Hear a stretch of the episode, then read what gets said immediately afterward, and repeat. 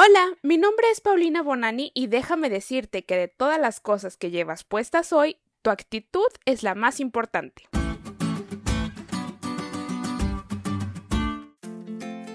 Hace algunos añitos atrás, en mi etapa universitaria, tuve la oportunidad de colportar algunos veranos.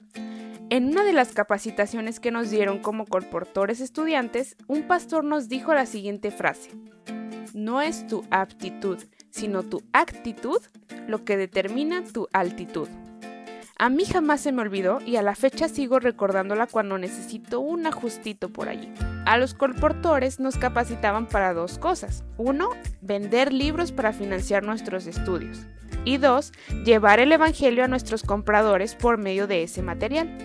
En más de una ocasión me tocó tratar con personas que no me compraron ni una revistita de jugos, pero que tenían una gran necesidad de que orara por ellos, pues me contaban que tenían muchos problemas. Si yo no hubiera tenido una buena disposición y una actitud positiva al recibir su negativa de comprarme, tal vez nunca hubiera hecho esa oración con ellos y tal vez la oportunidad de presentarles a Jesús se hubiera perdido.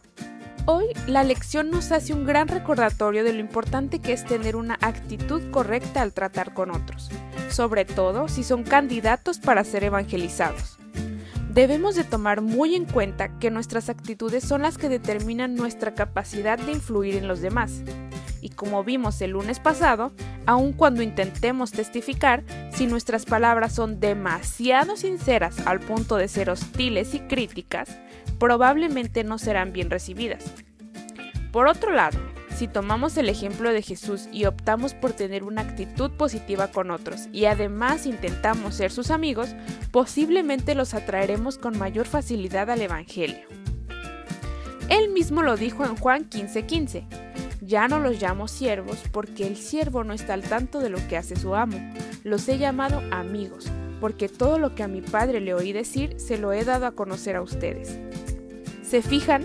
Nos llamó amigos, porque los amigos se aceptan entre sí a pesar de sus debilidades y errores, y comparten libremente sus alegrías y tristezas. Si el mismo Jesús, aun siendo perfecto en todo, se rehusó a llamarnos sus siervos y prefirió llamarnos a ser sus amigos, con mayor razón nosotros tenemos la tarea de tratar a otros con una actitud positiva, resaltando sus cualidades y aceptando sus defectos, ayudándonos unos a otros a crecer en la fe con amor.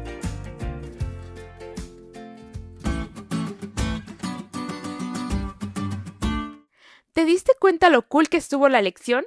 No te olvides de leerla y de compartir este podcast. Es todo por hoy, pero mañana tendremos otra oportunidad de estudiar juntos.